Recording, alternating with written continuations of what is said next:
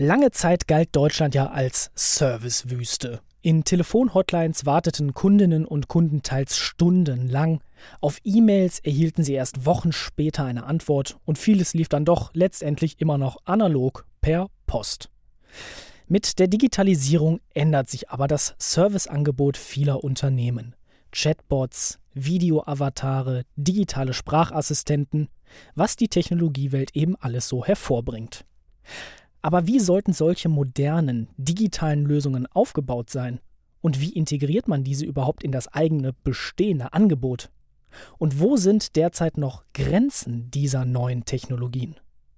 Darüber reden wir diesmal hier in So klingt Wirtschaft.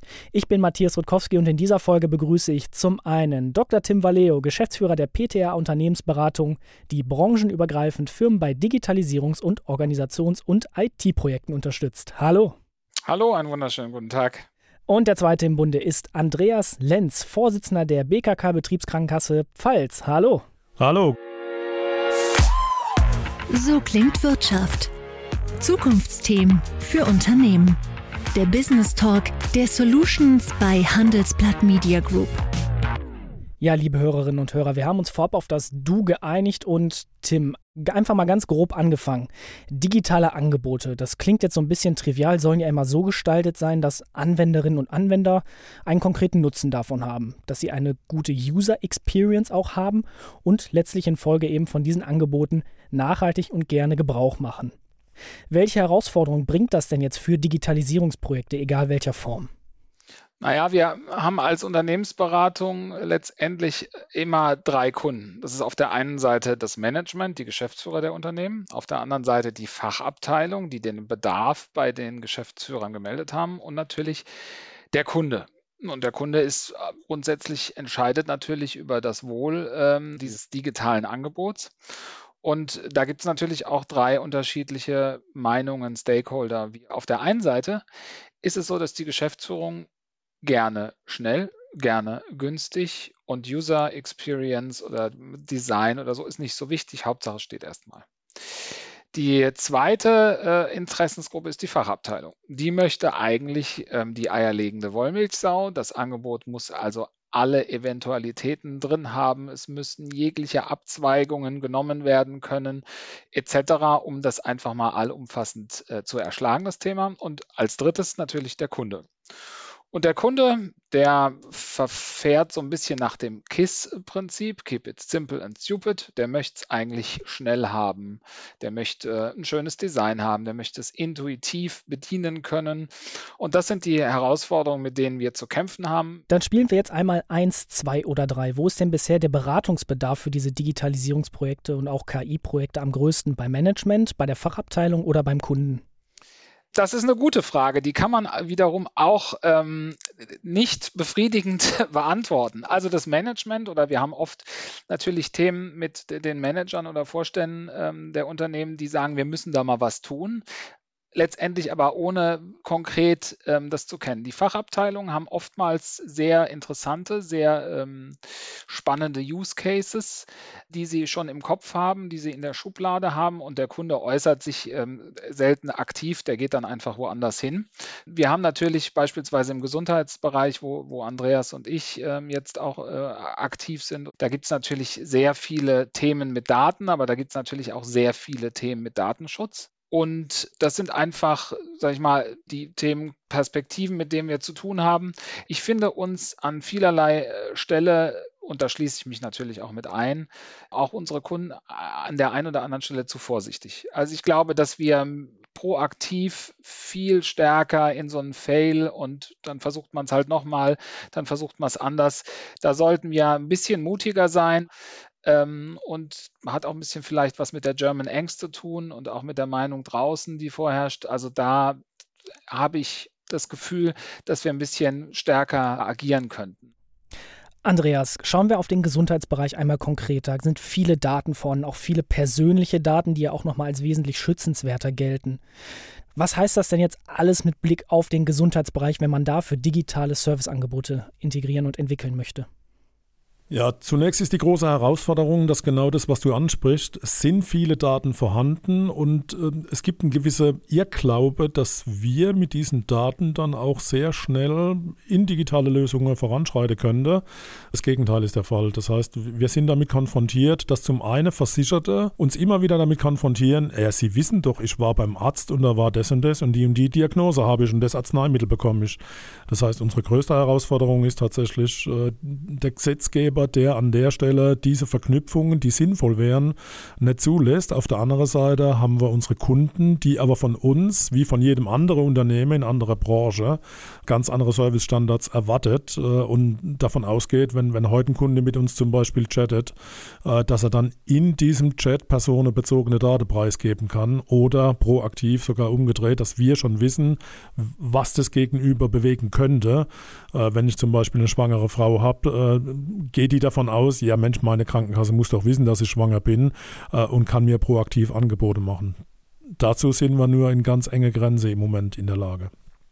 Sind Kundinnen und Kunden im Gesundheitsbereich wirklich auch so bereit, ihre Daten so freizügig preiszugeben oder ist da immer noch eine gewisse Skepsis? Die überwiegende Mehrheit, und das sind für mich 60, 70 Prozent, und das ergeben ja auch diverse Umfragen in dem Bereich, wären bereit, wesentlich mehr von sich preiszugeben, wenn sie dadurch einen Vorteil haben. Das heißt, Vorteil im Bezug auf ihre Gesundheit.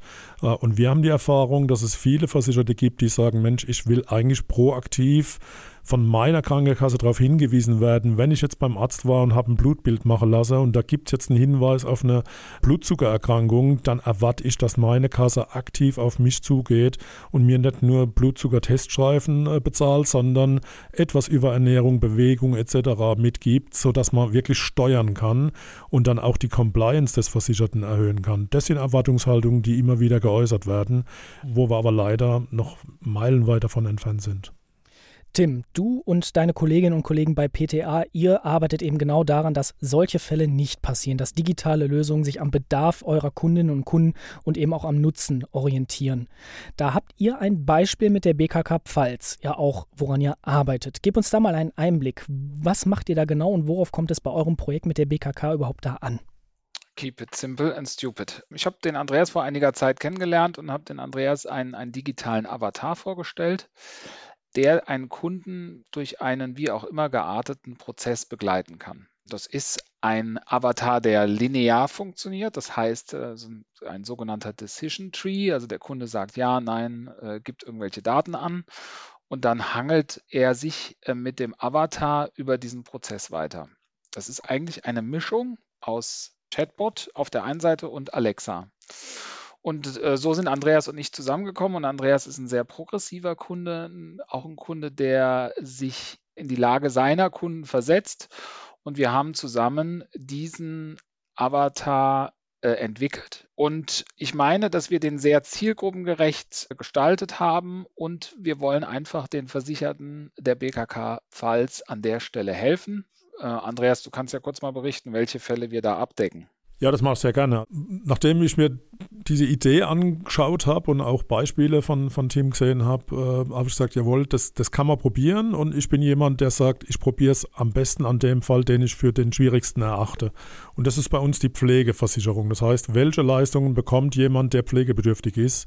Das ist ein sehr breiter Prozess und, und der ist auch in der Beratung sehr komplex und endet oft darin, dass Versicherte in dem Fall eine Broschüre über 30 Seiten in die Hand gedrückt bekommen und sich dann ein Stück weit selbst überlassen bleibt.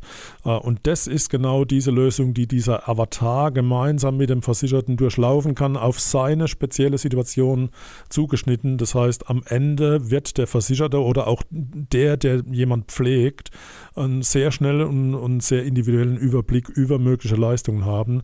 Der zweite Fall ist ein Vertriebsskill. Da geht es darum, die Vorteile der BKK Pfalz auf die Couch des zukünftigen Kunden zu verlängern. Denn wir wissen alle, im Vertrieb ist es oft so, dass man ein super Vertriebsgespräch mit jemand hat äh, und es endet oft damit, naja, das muss ich mal mit meiner Partnerin oder mit meinem Partner nochmal durchsprechen.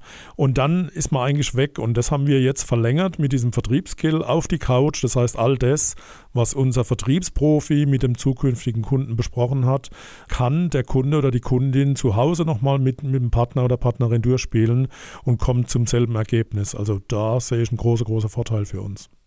Jetzt habe ich vorhin eben bei euch beiden rausgehört, Datenschutz ist ein Riesenthema. Welche Erfahrung habt ihr da bisher gemacht?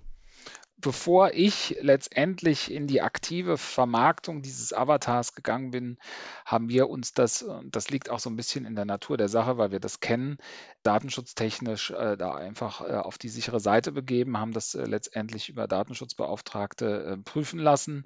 Und dann kommt es immer so ein bisschen darauf an, wie ist der Avatar oder wie ist die Lösung ähm, an die Quellsysteme der Kunden angedockt. Und dadurch, dass wir keine Daten speichern, dadurch, dass wir im Prinzip da die Kundendaten gleich gleich übergeben, ähm, ist das völlig unkritisch.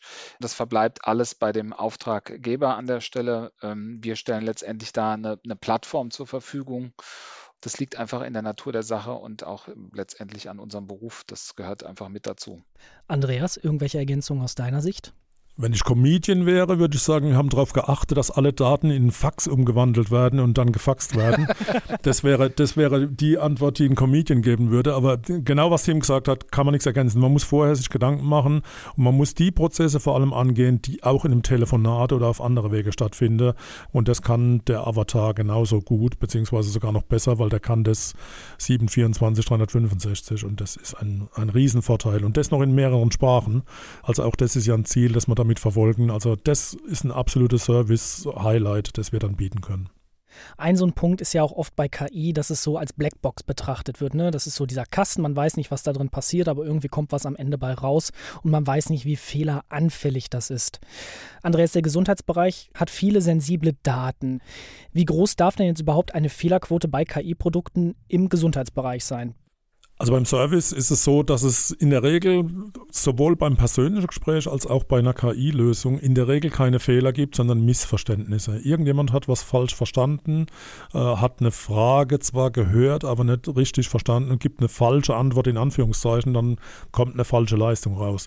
Das heißt, wir haben darauf geachtet, dass äh, an der Stelle möglichst klar formuliert die Fragen sind, sodass jeder äh, sich darüber im Klaren ist, was passiert jetzt, wenn ich diese Antwort gebe. Und nochmal, äh, wir, wir haben ja an der Stelle keine medizinische Informationen, die zu Fehler führen könnte. Also insoweit haben wir da keine Angst davor, dass es da Fehler gibt. Tim, etwas abgewandelt die Frage, wofür eignet sich künstliche Intelligenz denn bisher auch im Gesundheitswesen? Welche Erfahrungen habt ihr da gemacht? Chatbots haben ja lange einen Hype erlebt. Wo sind vielleicht auch aktuell Grenzen von bestimmten Technologien?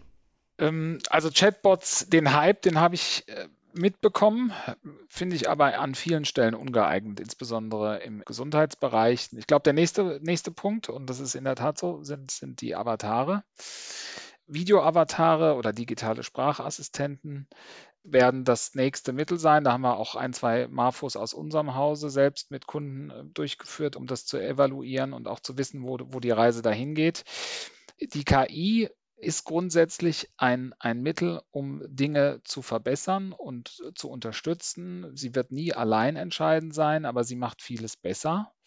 Ähm, sie schließt menschliche Fehler aus und man kann, glaube ich, ähm, an der einen oder anderen Stelle dann auch noch den Faktor Mensch als äh, Sicherheitsmaßnahme dazu addieren, so dass ich grundsätzlich sehr positiv bin, was, was KI leisten wird äh, und kann. Und von daher sind da aus meiner Sicht sogar keine Grenzen gesetzt. Lasst uns einfach zum Abschluss einmal so den Blick über den Tellerrand werfen, die Vision und die Perspektive des Video-Avatars von morgen. Wohin kann da die Reise technisch noch gehen? Und Andreas, wo geht da die Reise auch im Servicebedarf, in, in der Verbesserung des Kundenservice? Also das, was wir am, am, Horizont sehen, das, was wir wirklich relativ konkret benennen, wo man auch sagen kann, okay, da investiert man Zeit und Geld hin, ist, dass der Avatar sich zukünftig stark an seinen Gegenüber ausrichtet. Das heißt, dass die Person, die den Avatar in Anspruch nimmt, den Avatar sympathisch findet, liegt daran, dass man berechnen kann, welche Person jetzt gerade in dem Call ist und dass der Avatar sein Aussehen, seine Sprache, seine Interaktion seinem Gegenüber anpasst. Also Personalisierung und Emotionalisierung. Ja, genau. Also der Avatar ist personalisiert der spricht die gleiche Sprache, der spricht vielleicht den gleichen Dialekt, ähm, der agiert, also der kann die Emotionen des Kunden ablesen, die Verärgerung, die Freude und ähm, letztendlich, und das ist, sage ich mal, der größte Asset und auch das, was, was die Kunden wollen, er kann viele Servicefälle bearbeiten. 98, 97 Prozent. Wenn man es ganz haptisch machen will, eine Alexa, die, sage ich mal, sympathisch als Avatar dasteht, die mit einem spricht, die eventuell sogar ein Witzchen macht und die am Ende, und das ist der Hauptpunkt, das Problem des Kunden zu seiner Zufriedenheit vollständig löst. Also mit so einem Avatar werden keine Arbeitsplätze abgebaut, ganz im Gegenteil. Die Leute müssen sehr viel stärker qualifiziert sein, weil sie dann nur im Second- oder Third-Level sind, weil die einfachen Themen halt vom Avatar äh, letztendlich durchgeführt werden. Aber das ist ja auch etwas Progressives, das ist ja auch etwas Gutes, weil ich möchte ja am Ende des Tages mit einem Spezialisten sprechen, der sich auskennt. Ich möchte nicht zehn Minuten in der Warteschleife sein, um dann auf ein unmotivierten Kollegen zu treffen, sondern der Avatar fängt mich ab, routet mich vernünftig weiter, wenn mein Service äh, komplizierter ist. Und dann kommt der Spezialist, der sagt, ich kann das, ich weiß, was du brauchst und fertig. Genau so läuft es. Und die 97% Service, die, die du angedeutet hast, die, die sehe ich genauso. Weiteres großes, großes Feld, äh, wo ich überzeugt bin, dass KI und auch Videoberatung etc. Einfluss nehmen wird, ist das Thema Prävention. Also ich bin überzeugt davon, dass ich es noch erleben werde, dass wir im präventive Bereich mit Avatare äh, ganz hoch individuell auf einzelne Menschen eingehen können und die über Präventionsangebote zu einer besseren Gesundheit und damit auch zu einer kostengünstigen Lösung führen können. Also ich glaube, wenn wir es schaffen, eine digitale Identität zu haben, dann schaffen wir es auch, individuelle Präventionsangebote über KI und Avatare anzubieten. Das sind doch mal schöne und spannende Aussichten, wie KI und vor allem auch Video-Avatare zukünftig den Service von Unternehmen verbessern können. Ich sage danke fürs Gespräch an Dr. Tim Valeo, Geschäftsführer der PTA Unternehmensberatung und an Andreas Lenz, den Vorsitzenden der BKK Betriebskrankenkasse Pfalz. Sehr gerne, Dankeschön. Ja, vielen Dank zurück. So klingt Wirtschaft. Der Business Talk der Solutions bei Handelsblatt Media Group. Jede Woche, überall, wo es Podcasts gibt.